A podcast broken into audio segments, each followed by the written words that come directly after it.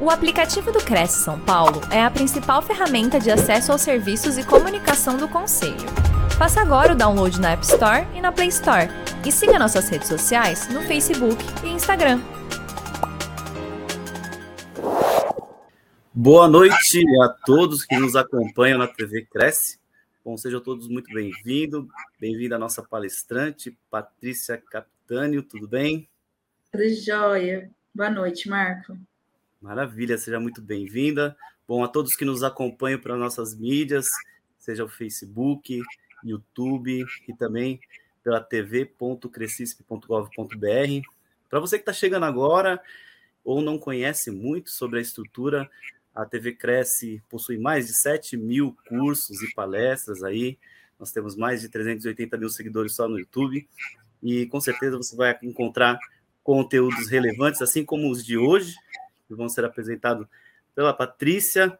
A Patrícia, eu vou falar um pouquinho dela. A Patrícia Capitânio é fundadora do Instituto de Educação Prosperitar, empresária, palestrante, educadora financeira, cantora, escritora e colunista de revistas e jornais, diretora consultiva do BNI, Dakar, maior rede de network de negócios do Brasil, ex-gerente de agência pela Cicred e com 16 anos de experiência no mercado financeiro, formada em ciências contábeis, com MBA em auditoria e perícia contábil, liderança e coaching, além de gestão organizacional.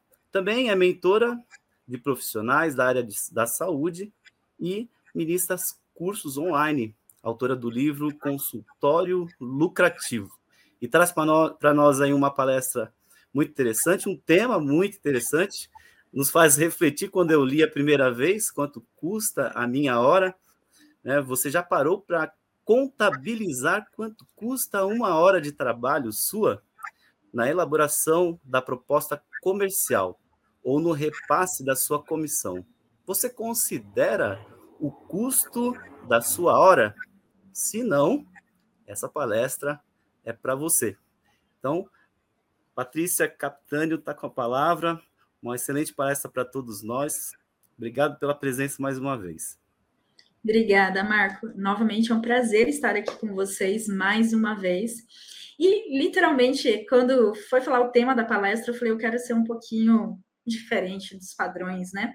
E quanto que custa a nossa hora de trabalho, né? Será que você já parou para fazer esse cálculo? Ou muitas vezes você já parou para pensar quando você vai comprar alguma coisa? Poxa, se isso aqui custa mil reais, quantas horas eu vou precisar trabalhar para pagar esses mil reais aqui? Provavelmente poucas pessoas fazem esse cálculo. Eu vou explicar aqui um pouquinho sobre o processo da gestão financeira, o processo de você olhar para a sua vida financeira. Então vamos lá. Primeira pergunta que eu quero fazer para você é como está a sua vida financeira hoje? Se fosse elencar aí de 0 a 10, quanto que tá? Essa é uma pergunta muitas vezes difícil de responder, porque a gente gostaria de responder 7, 8, 9, 10, mas às vezes a nossa realidade está ali num 4, num 5.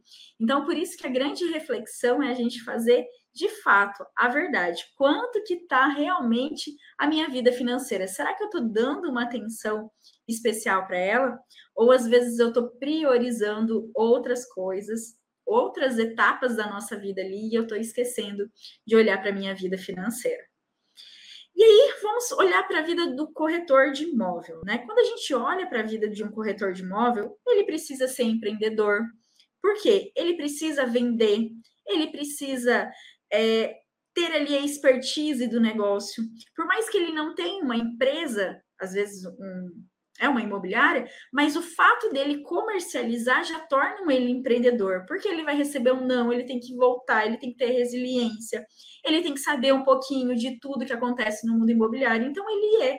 Geralmente, os corretores de imóveis têm um perfil muito empreendedor.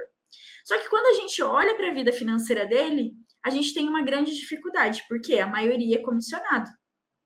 Então, quando a gente traz um comissionamento, e geralmente é 100% comissionamento, a gente traz uma vulnerabilidade pensando na vida financeira. Além disso, a gente tem pessoas que têm ajuda de custo, tem pessoas que não recebem ajuda de custo. Quando não se tem uma ajuda de custo, a gente aumenta ainda mais essa vulnerabilidade que as pessoas têm em relação ao financeiro. E aí a gente entra com mais um outro problema, Patrícia, que, que é a alta competitividade. Então, quando a gente tem uma competitividade muito grande, acaba que a gente tem que baixar o nosso preço, acaba que muitas vezes o financeiro bateu ali na porta e você tem que dar um jeito de vender e você dá um super desconto, você reduz a sua comissão, ou você tenta baixar o imóvel. Então, por mais que você tenta baixar o imóvel, não sai teoricamente do seu dinheiro, claro que vai, baixando o imóvel vai diminuir a sua comissão, mas também há um desgaste emocional. Por quê? Porque você vai ali, você tem que né, negociar com a pessoa. Então, tudo isso envolve energias. E quando a gente fala que o corretor de imóvel ele é empreendedor, porque quando eu, Patrícia, hoje tenho duas empresas aqui, qual que, é, o que, que acontece? Há uma oscilação no mercado. Há uma oscilação, por exemplo, mês passado eu faturei o meu melhor mês do ano. Esse mês já não está muito bom o faturamento, não está o que a gente tem planejado e que é a nossa meta. Então, ser empreendedor também tem essa oscilação. E por isso que essa oscilação também é uma característica aí dos corretores de imóveis. Então, vamos lá. É, eu ia colocar aqui, eu coloquei essa fotinha aqui, eu ia colocar uma outra, né, de, de luta mesmo. Mas como que é essa relação corretor de imóveis e as finanças? Eu vou falar para vocês, eu conheço alguns corretores de imóveis e todos que eu conheço, a relação ela não é muito boa. Não rola aí um, um match é, na relação, é uma relação mais conturbada, é uma relação de amor e ódio, né? Então nós vamos entender por que que essa relação ela não é uma relação tão saudável. Para algumas pessoas pode ser, mas para a grande maioria não é. Então a gente vai falar sobre os aspectos comportamentais que envolvem essa relação, sobre orçamento e sobre reserva. Então vamos lá. Eu gosto muito dessa foto porque ela reflete a nossa vida financeira. Mas como assim, Patrícia? Quando a gente olha é, sobre educação financeira, às vezes as pessoas acham que é matemática. Patrícia, eu vou colocar aqui no papel quanto que eu ganho, quanto que eu gasto e eu vou resolver meu problema financeiro. Não. Posso falar para você que isso é uma consequência de uma consequência. É 20% é, de um processo de reorganização financeira ou de organização financeira. O que é os 80%? Os 80% é a parte emocional. Então vamos lá. Tudo que acontece na nossa vida financeira, preste muita atenção no que eu vou te falar. Tudo que acontece na nossa vida, vida financeira hoje é reflexo do que a gente viveu na nossa infância. Então, por isso que eu trouxe essa foto da amarelinha. Então, todos os nossos traumas da infância, eles vão ter um reflexo agora na nossa vida adulta se a gente não saber é, entender o que aconteceu na nossa infância. E às vezes, quando a gente pensa em traumas, ah, Patrícia, trauma, traumas são coisas grandes. Mas quando a gente olha para a vida financeira, são pequenas coisas. Então, eu vou dar alguns exemplos aqui para vocês. E vocês vão me dizendo aí no chat se faz sentido ou não. Então, um dos traumas que pega a maioria das pessoas é a questão da escassez. A nossa geração, né, é, vamos colocar aí, eu tenho 34, mas vamos colocar aí do seu, dos 30 anos né, para trás, nós sofremos é, uma escassez de alimentação, a grande maioria. Então, vamos pegar os nossos pais, eles sofreram mais escassez ainda. O que, que seria essa escassez, Patrícia? Faltou comida? Não, mas tinha uma restrição. Então, por exemplo, a gente, eu vou dar o meu exemplo para vocês. Eu morei aqui no interior do Mato Grosso, a gente morava na zona rural. Eu ia no supermercado uma vez por, por mês e quando meus pais me levavam, às vezes eu não ia. Então, tomar um refrigerante era algo exclusivo, era algo tipo esperado, desejado. Comer salgadinho, eu lembro do Fandangos, eu não posso passar no supermercado e ver Fandangos. Fandangos é, é minha paixão. Por quê?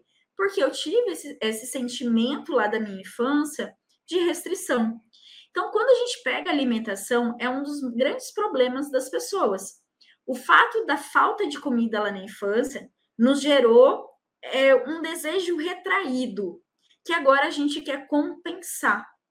Então, isso se dá alimentação, isso se dá roupa, isso se dá sapato, né? Vamos pegar as mulheres aí. As mulheres são sapatos, são roupas, são produtos de beleza. Então, tudo isso remete. Então, eu quero que você pense aí o que você comprou, ou melhor, o que, que você compra em excesso.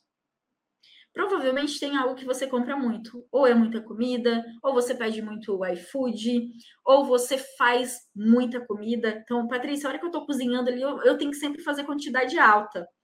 Ou eu não posso ver minha geladeira vazia, ou eu não posso ver meu armário vazio.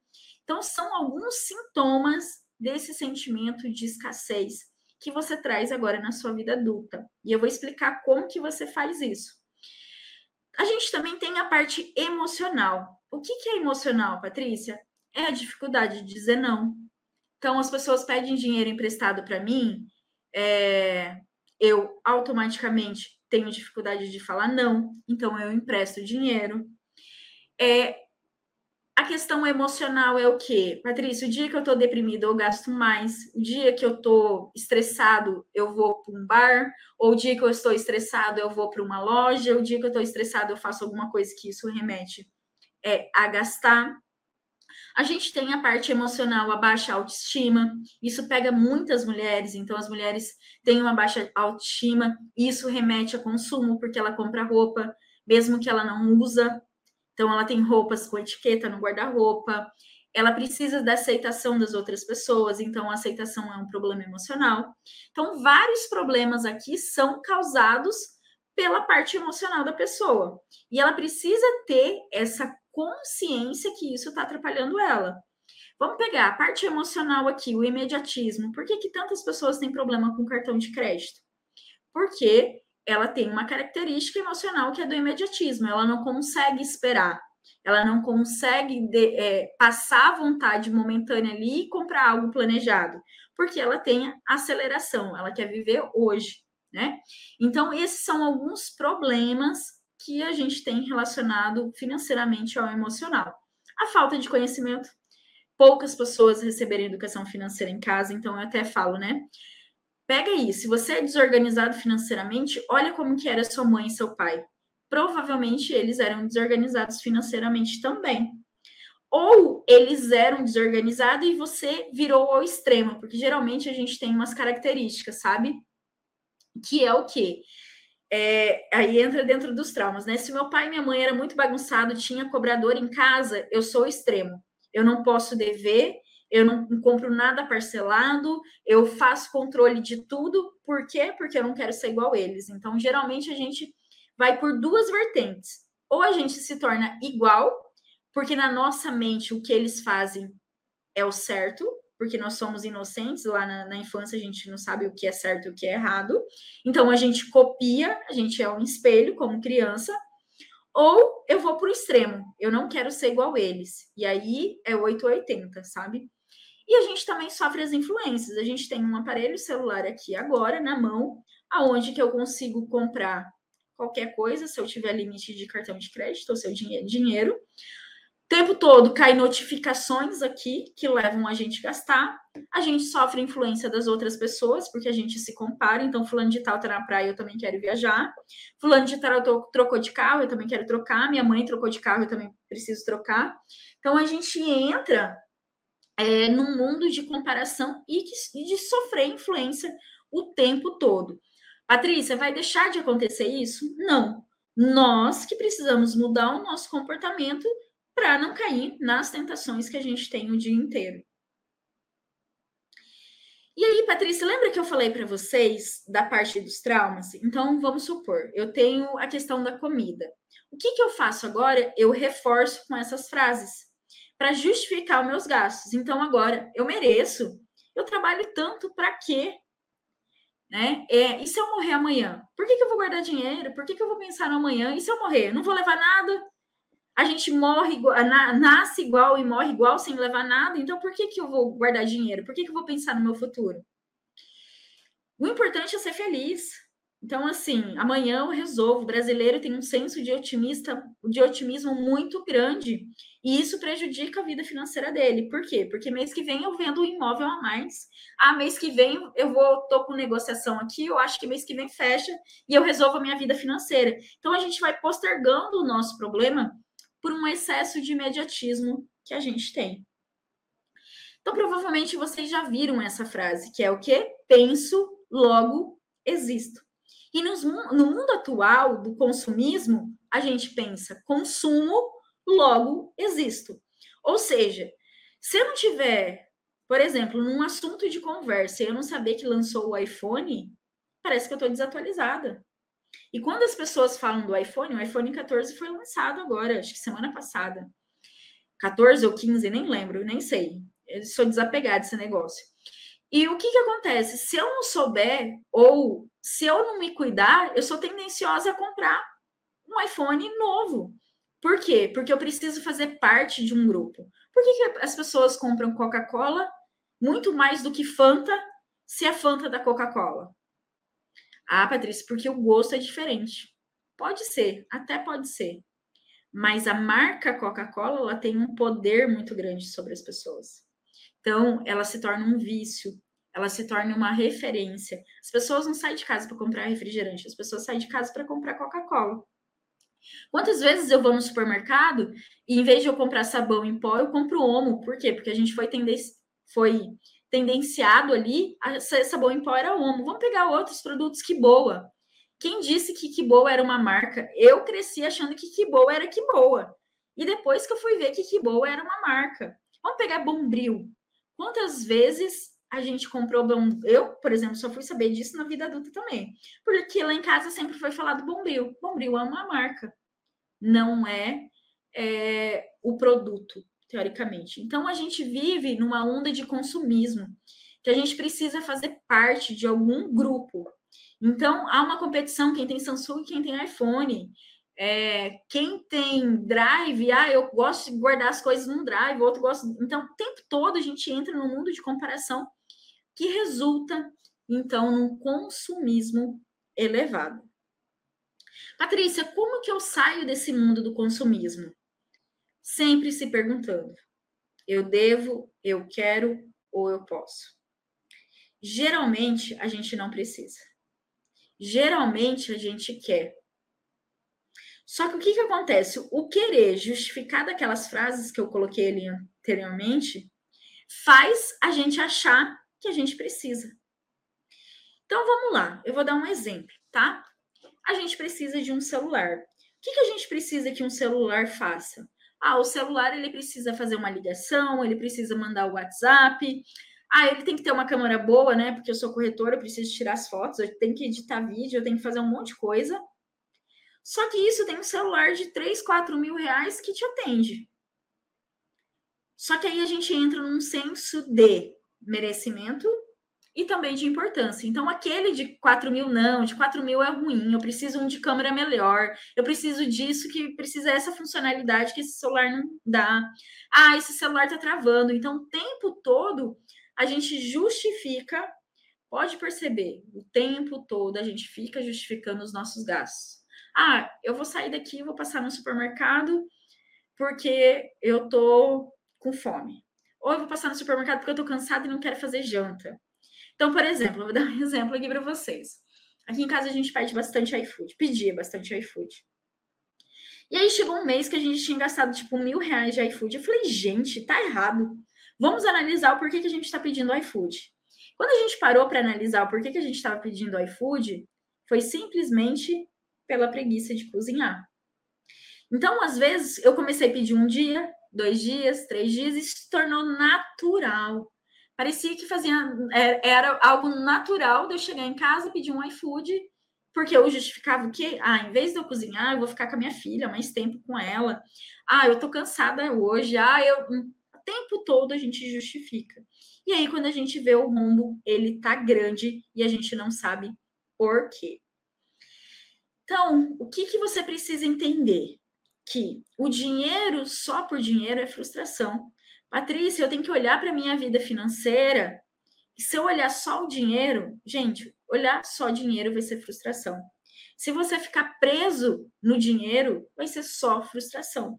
O que, que o dinheiro tem que ser na nossa vida? Ele é um meio. Por quê? O dinheiro está aqui, eu preciso saber o que, que o dinheiro vai fazer e vai me dar. Então, beleza, vocês vendem casa, né? Imóvel. Imóvel é um dos sonhos das pessoas. Então, faz a pessoa guardar dinheiro, faz a pessoa se organizar financeiramente. É, o imóvel é um porquê dela se ajustar. Então, vamos supor o seguinte, né? É, Patrícia, você precisaria estar aqui hoje às 7h20, 7h20 aqui do meu horário, 20h20 aí do horário de vocês, dando essa live? Fala sinceramente, não. Se eu for olhar friamente, não. Só que o que, que acontece? Existe um porquê de eu estar aqui. Qual que é o porquê? Porque quando eu estava com 30 anos, eu coloquei uma meta. Qual que era a meta? Patrícia, quando você chegar aos 45 anos, você vai parar de trabalhar. Com 45 anos, eu estabeleci que 45 eu paro de trabalhar por obrigação. 45 eu quero viver minha vida. Então, até lá, eu tinha 15 anos. Agora eu tenho menos, agora eu tenho 11 anos para chegar aos 45. Só que isso é o meu combustível. É o combustível que faz eu abrir mão de algumas coisas hoje. Patrícia, você deixa de aproveitar a vida? Não, não deixa. Inclusive, semana que vem eu vou sair de férias. Dez dias vou sair de férias. Mas me faz dizer não para pequenas coisas. O que, que é pequenas coisas? A semana tem quatro final de semana.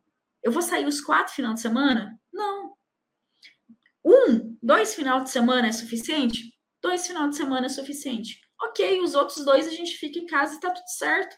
Então eu aprendi a falar não para pequenas coisas que vai dinheiro. E eu comecei a passar a dar valor nas coisas que eu estava gastando. Por quê? Porque se eu não olhar hoje para minha vida financeira, eu vou chegar aos 45 anos e vou continuar trabalhando. E eu não quero isso para minha vida, tá muito claro. Então, para mim, o dinheiro, ele não é dinheiro ele é um passo para mim conquistar a minha liberdade financeira de parar de trabalhar aos 45 anos. Então, você precisa entender o que, que o dinheiro é na sua vida. Será que o dinheiro é pagar conta todo mês e acabou o mês, zerou a conta e no outro mês você começa aquela luta para pagar boleto novamente? Será que a vida é isso? Será que o dinheiro é isso na sua vida? Então, faça uma grande reflexão aí do que o dinheiro é para você. E aí a gente entra, então, dentro do orçamento. Como eu disse para vocês, 80% é emocional. Enquanto as pessoas não virarem a chave que dinheiro é emocional, elas vão continuar batendo a cabeça e não vão sair das dívidas, não vão se organizar, não vão ter dinheiro guardado, não vão ter um dinheiro guardado para aposentadoria, não vai ter dinheiro para emergência. Por quê? Porque elas não entendem que o que leva a você ser organizado financeiramente é o emocional. É você ter controle sobre você mesmo. Então, vou dar um exemplo. O cartão de crédito hoje é um dos grandes problemas que a gente tem. Mas por que, que o cartão de crédito é um problema? Porque a gente vê o cartão de crédito como um produto. A gente não vê o que a gente gasta dentro do cartão de crédito. E aí, quando a gente vê só o cartão de crédito, ele é o vilão a gente não consegue ver que dentro desse cartão de crédito tem restaurante, dentro desse cartão de crédito tem um iFood, dentro do cartão de crédito tem é, o lazer que às vezes a gente faz, as compras pela internet que a gente faz. Então a gente fica tampando o sol com a peneira para a gente não enxergar. Patrícia, o que faz eu gastar? Por exemplo, ontem eu atendi uma pessoa que ela é servidora pública. E ela tinha o prazer de passar no, as compras e falar o seguinte: parcela em 10 vezes. Ela tinha mais de 20 compras parceladas em 10 vezes. E valores pequenos, tipo ela pegava 100 reais e dividia em 10 vezes. Pegava 200 reais de uma compra e dividia em 10 vezes. Só que o que, que acontece? A nossa mente manda dividir porque é só 10 reais. Só que ela esquece mês que vem que ela já fez vários 10 reais no outro mês. Aí no, outro, no segundo mês, ela esquece que ela fez nos dois meses anterior várias parcelas de 10 reais. E aí a gente brinca que existe o encavalamento do cartão, que é quando uma parcela soma-se a outras parcelas, que vai somando e dá um montante de 2 mil, 3 mil, 5 mil, 10 mil reais. E por isso que as faturas de cartão de crédito, elas dão alta, e por isso que as pessoas hoje, mais aí de 50% dos brasileiros têm problema com cartão de crédito. Então vamos olhar para o orçamento. O que, que acontece com a receita de vocês, corretores? É exatamente essa montanha russa aqui. Um mês dá bom, um mês não dá bom, um mês dá mais ou menos. E isso faz vocês terem uma grande dificuldade em controlar. Então, qual que é o segredo aqui, Patrícia? O segredo é você entender qual que é a sua média. Então, vamos fazer o seguinte. Pega seu ano passado, soma tudo que você recebeu de comissão. Pega seus extratos, olha lá, mês a mês, soma.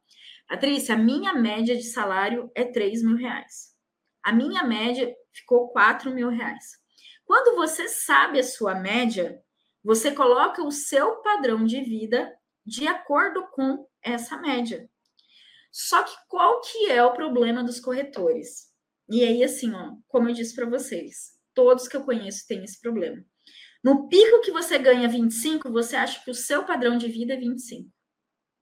Se você, então, às vezes, um mês ainda não te dá essa sensação, mas se você pegar dois meses bom, três meses bons, o que, que acontece? Você pega seu padrão de vida e sobe automaticamente, porque você acha que aquilo ali vai ser o seu padrão de vida para os próximos meses. Você acha que você vai manter essa constância.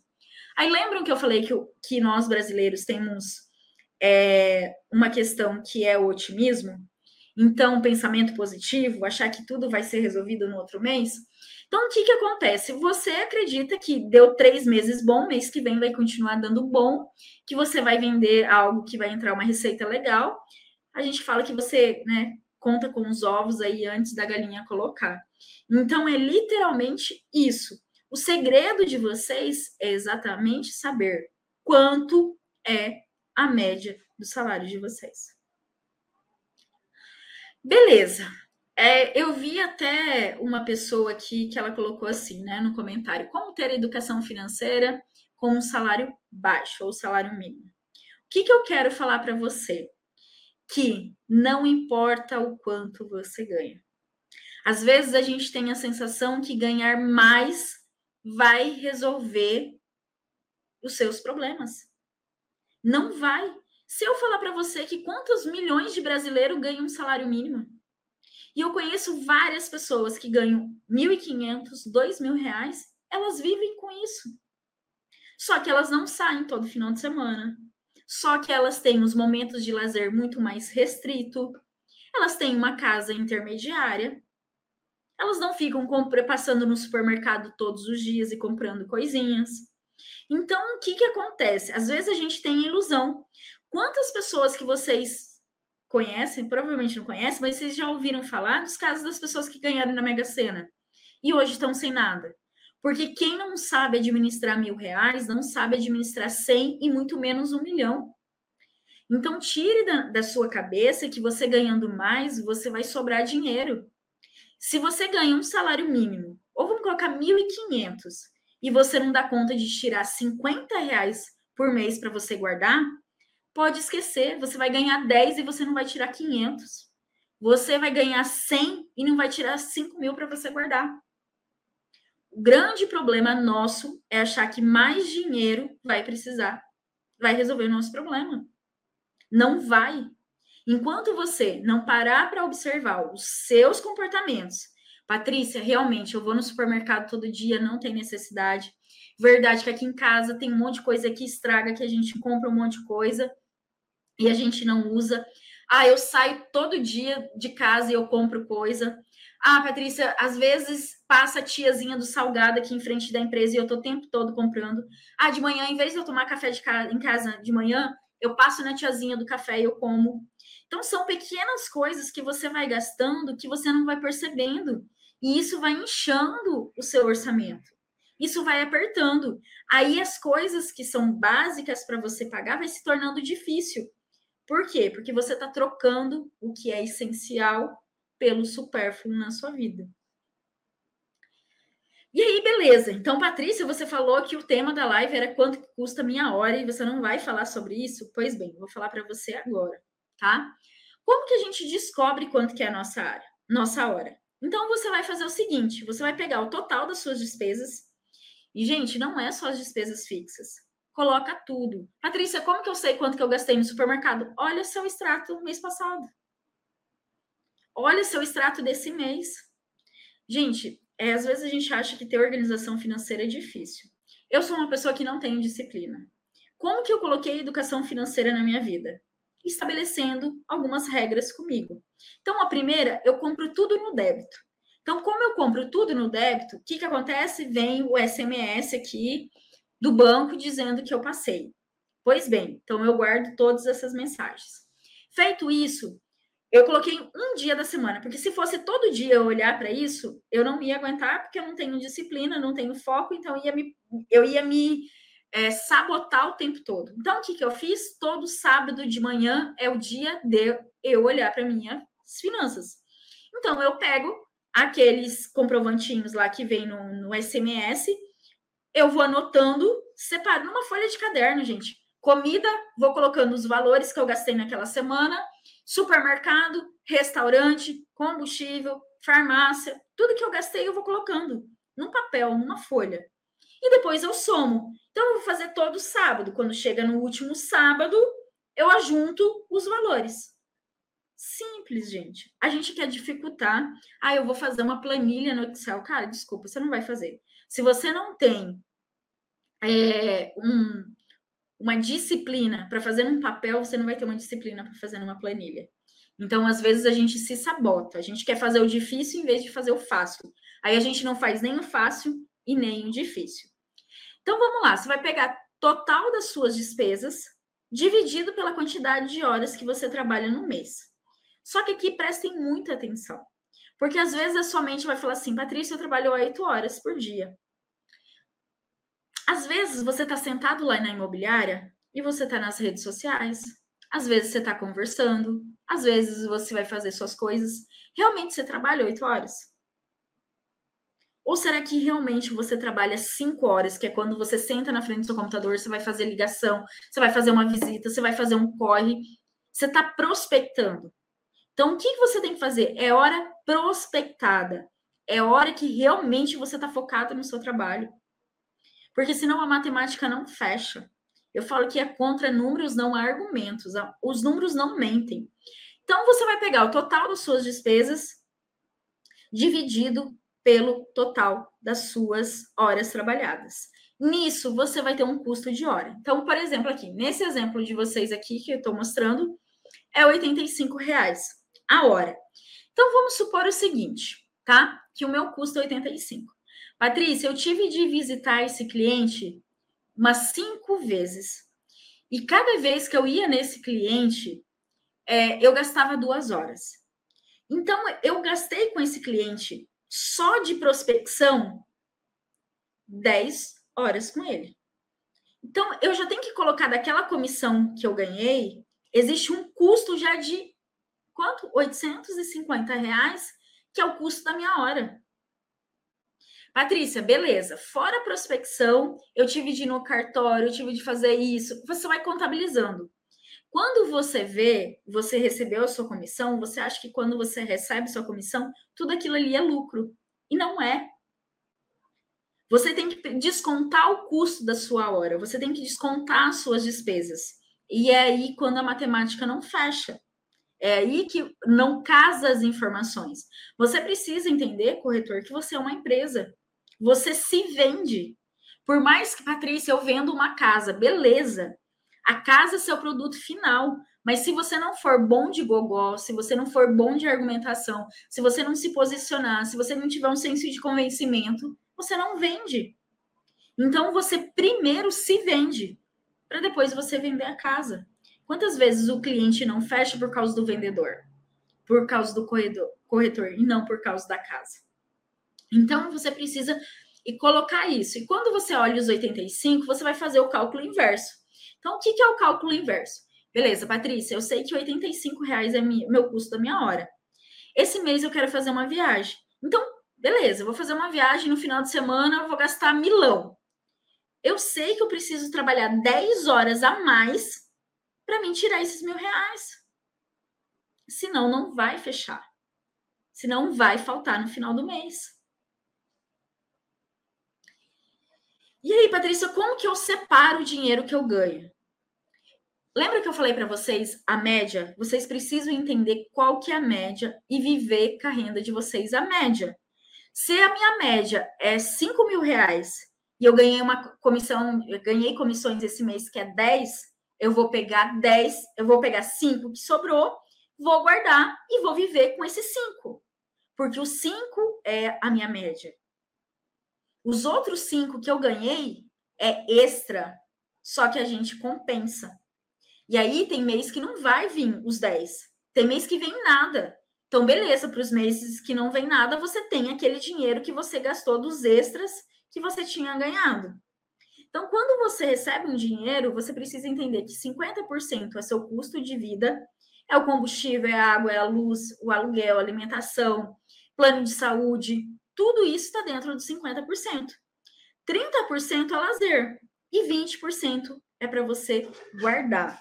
Isso em cima do seu valor médio. Sempre é como referência valor médio da sua receita. Então, Patrícia, vamos lá. Se eu ganho 10 mil reais, 5 mil é para essas despesas, 3 mil reais é para o meu lazer, lazer, presente, academia, passeio, doação, eu faço doação de parte que eu ganho, vai ser dentro dos 30%. E 2 mil reais vai ser para você guardar. Só que qual que é o problema das pessoas? Aqui no 50% é 70, 80, porque o custo de vida dela é alto. Automaticamente ela tira do lazer, que automaticamente ela tira do investimento. Então, ela a última parte mais fragilizada é essa, ela nunca tem dinheiro guardado. Porque ela vai roubando. Ela rouba daqui do lazer, do lazer ela rouba do investimento. E aí, uma pessoa até colocou ali, né? é, receita irregular. Galera, não é novidade que o corretor tem oscilação de receita. Não é novidade. A vida inteira vocês souberam que corretor tem oscilação. Só que, por exemplo, por que, que existe primeiros socorros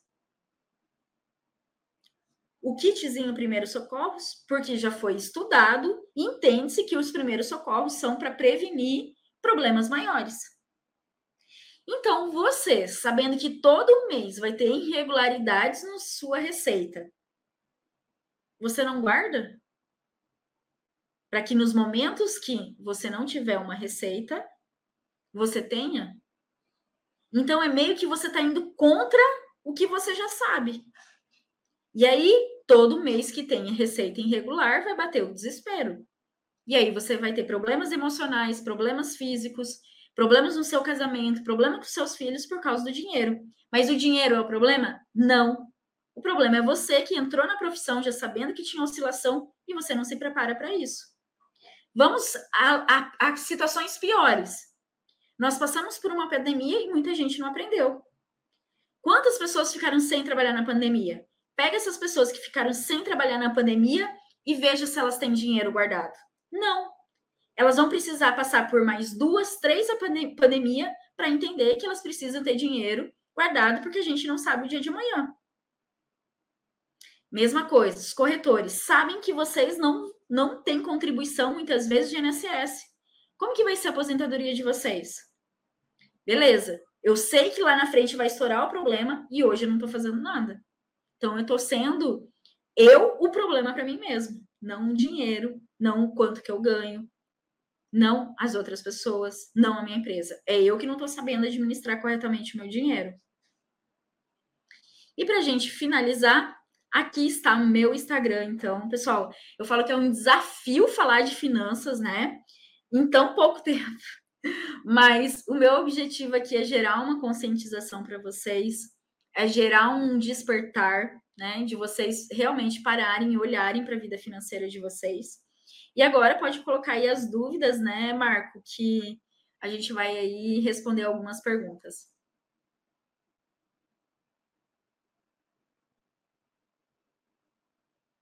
se eu falei muito rápido também, gente, vocês falam, porque aqui a gente entra numa metralhadora e vai embora é, nos assuntos.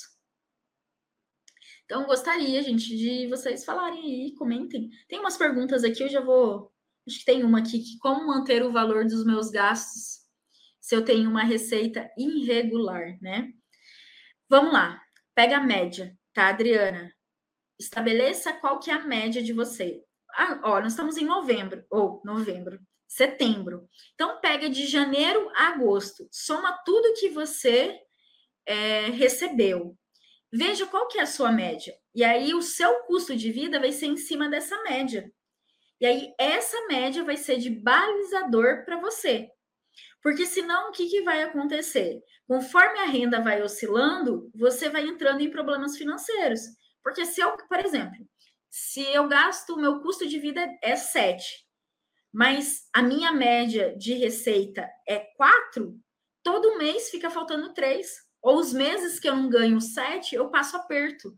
Então, por isso que você precisa entender qual que é a média dos seus ganhos e qual que é a média do seu custo. Aí você vai entender se isso está tendo uma média positiva ou negativa, ou está empatando. E aí, em cima disso, você vai conseguir fazer um planejamento financeiro.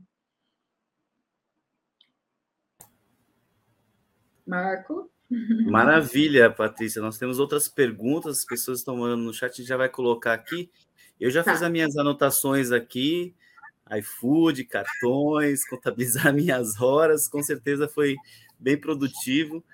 E vamos ver se a gente tem mais alguma pergunta, as pessoas vão jogar aqui no nosso privado nos comentários a gente vai passar aqui. Quando você falou do cartão de crédito aí, eu quero perguntar para a galera, quantos cartões de crédito você tem? Escreve aí no chat para mim quantos cartões de crédito você tem. Juro que eu não vou brigar com vocês, entendeu? Juro que eu não vou brigar. Só coloca para mim entender quantos cartões de crédito você tem aí. E aí, Marco? quantos cartões de crédito você tem, Marco? Fala para mim. Olha, Vou deixar ele numa sinuca, tá vendo? É. Eu devo ter aí uns uns oito por aí. Olha isso. Gente, o que, que Olha, acontece? É tem gente falando que é um só, tem gente falando que é um só. Ó, a Janaína disse que é um só. Os o povo tá muito. Eu tinha que ter feito essa pergunta no começo, né? Agora sim é meio complicado a galera responder, né? Quem vai ser Mas sincero vamos... como eu, hein? É, eu acho que não, hein, Marco? Mas o que, que acontece? Patrícia, é errado ter um monte de cartão de crédito? Não. Só que o controle se torna muito mais difícil. E aí a nossa mente não consegue contabilizar. Esse cartão deu 200 esse mês, a fatura, outro deu 500, outro deu 700, outro deu 800, outro deu 1000. O nosso cérebro não junta, né? O nosso cérebro ele só olha para uma parcela. Então ele lembra que cartão de crédito é só um. Então temos é mais uma outra pergunta? Tem sim do Edenilson Rodrigues. Bom, como fazer o planejamento financeiro, levando em consideração o corretor de imóveis realizar uma venda a cada três meses? Tá. Gente, é, vocês me perdoem, mas eu vou brigar com vocês, tá? Juro para vocês que eu sou um amor de pessoa, mas eu tenho que, eu tenho que bater um pouquinho, né? O que, que acontece? É, essa questão do, de vocês terem uma venda a cada três meses, muitas vezes é, é uma bengala para vocês. É uma bengala ou é um. Como que eu posso falar? Um trem que deixa embaçado o olho, sabe? Porque você fica justificando isso para às vezes você mudar seu comportamento. Então, como, vamos lá, como ter o planejamento financeiro?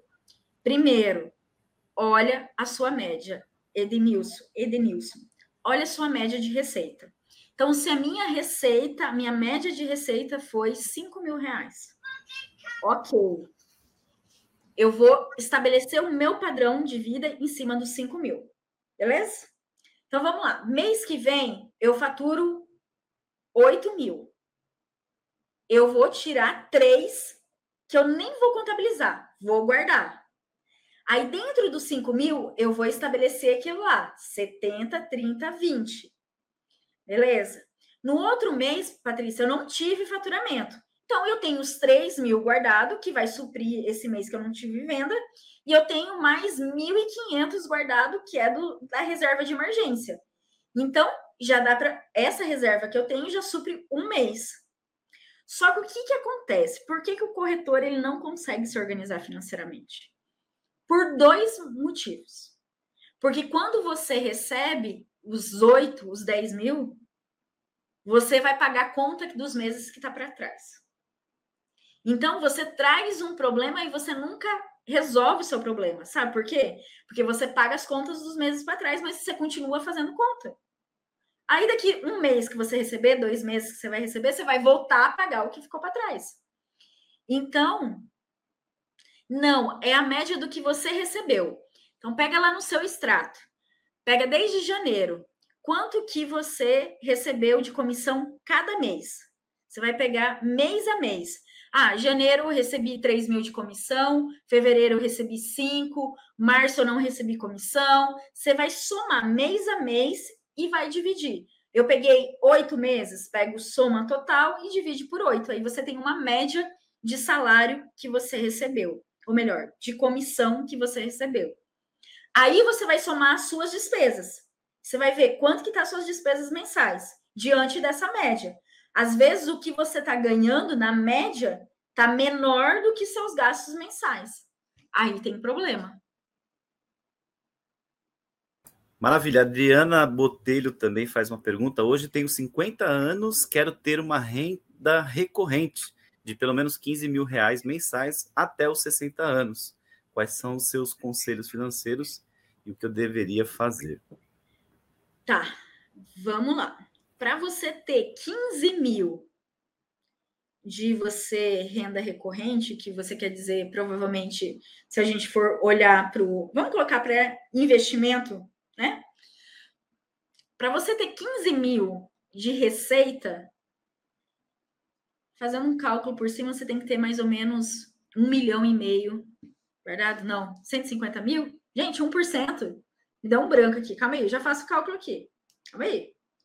Um Hoje, a média das receitas, as médias das aplicações está em 1%. Então, se a gente pegar.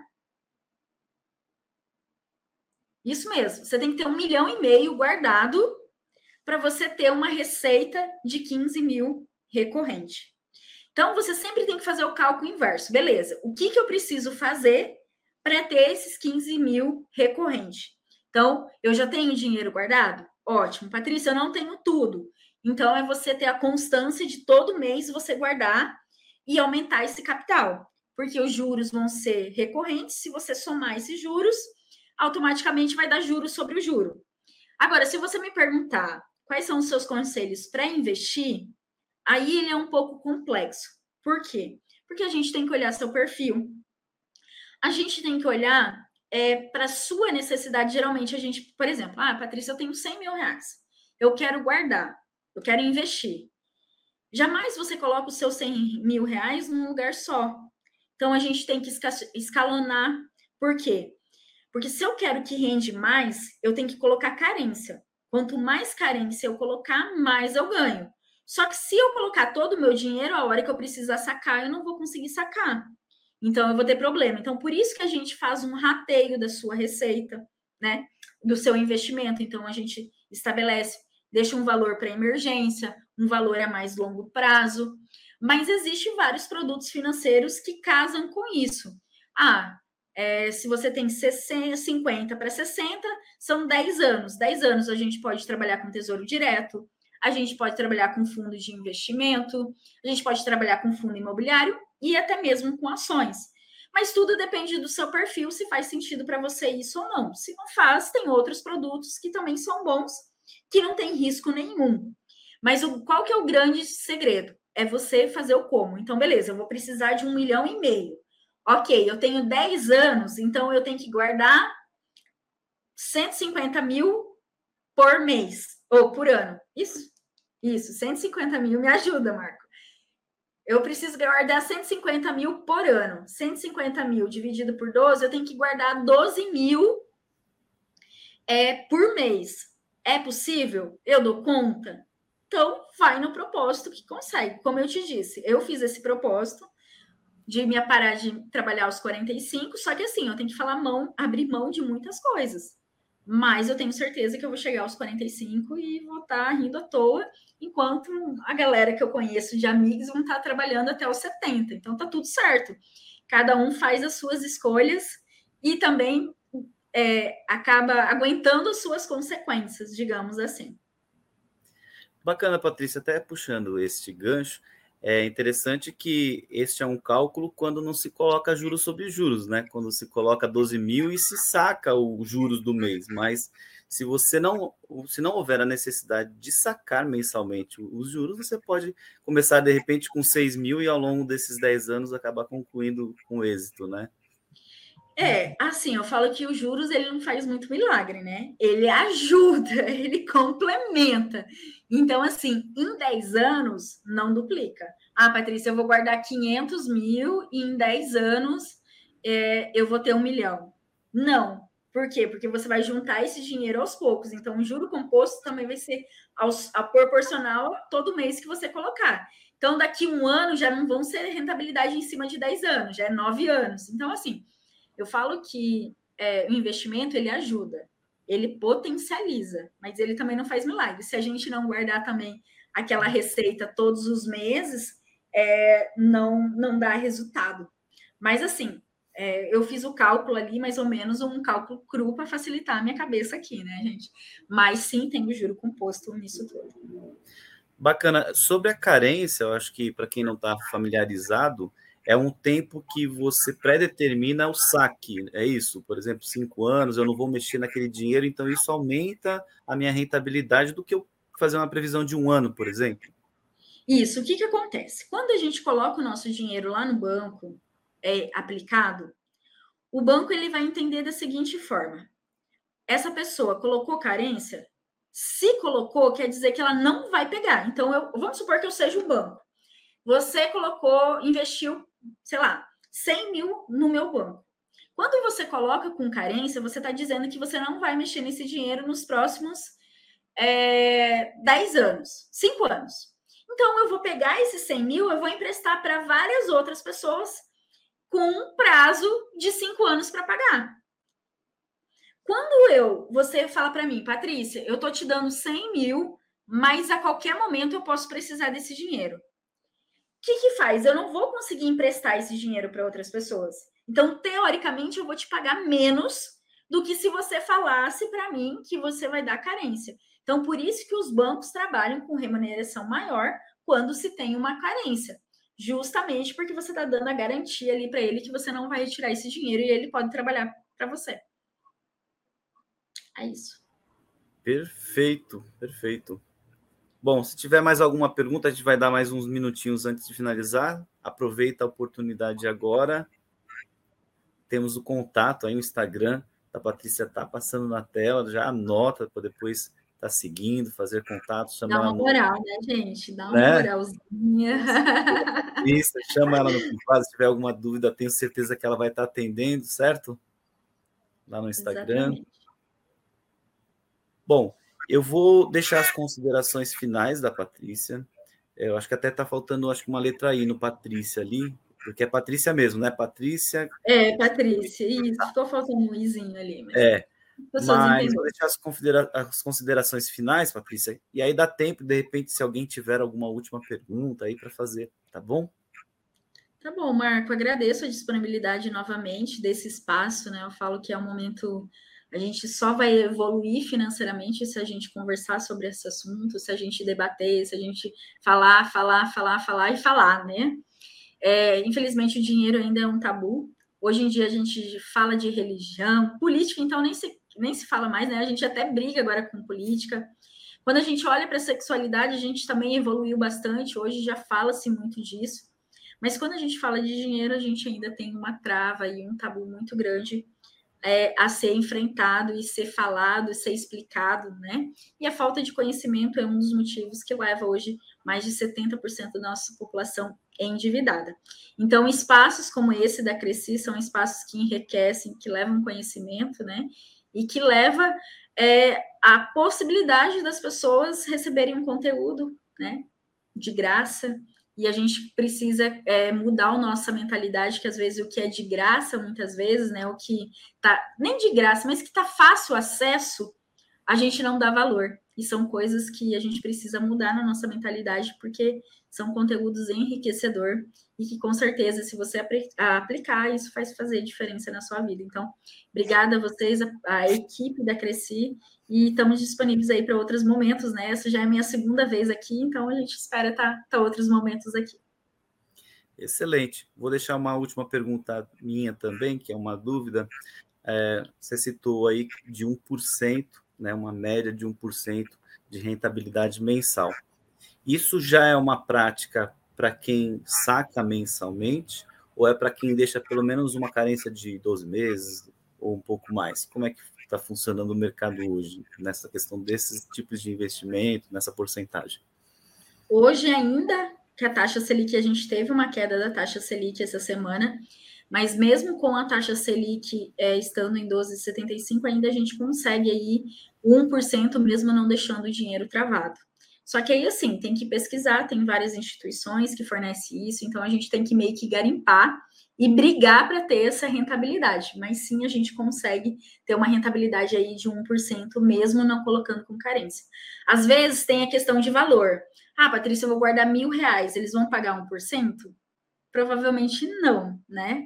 Mas se é um valor já um pouquinho acima, 10 mil, 20 mil, é, sim, você já consegue esse 1%. Excelente. Bom, agradeço. Não temos, foram esclarecidas todas as dúvidas. Estava falando do privilégio de estar aqui, privilégio com certeza é nosso, de ter recebido todo esse conhecimento, assim como os corretores, e com certeza é, são informações extremamente válidas, né? Porque a vida do corretor ela é muito instável, não tem ali uma certeza todo mês do que vai entrar, do que não vai. Então, fazer um melhor gerenciamento, pensar nisso ali todos os dias, com certeza vai fazer a diferença para cada um que ouviu a palestra e que ouvirá, porque vai ficar gravado aqui também disponível para todo mundo. Mas obrigado, Patrícia, obrigado pela participação, pela disponibilidade, pela sua, pelas suas informações, por dar um pouquinho para nós aí do seu conhecimento, tá bom? Obrigada, Marco. Nos vemos. Até mais, gente. Boa noite, bom descanso. E vamos colocar em prática aí. Um pouquinho que você colocar, você já vai ter resultado. É isso aí. Ótima noite para todos aí. Até a próxima live da TV Cresce. É, tchau, tchau.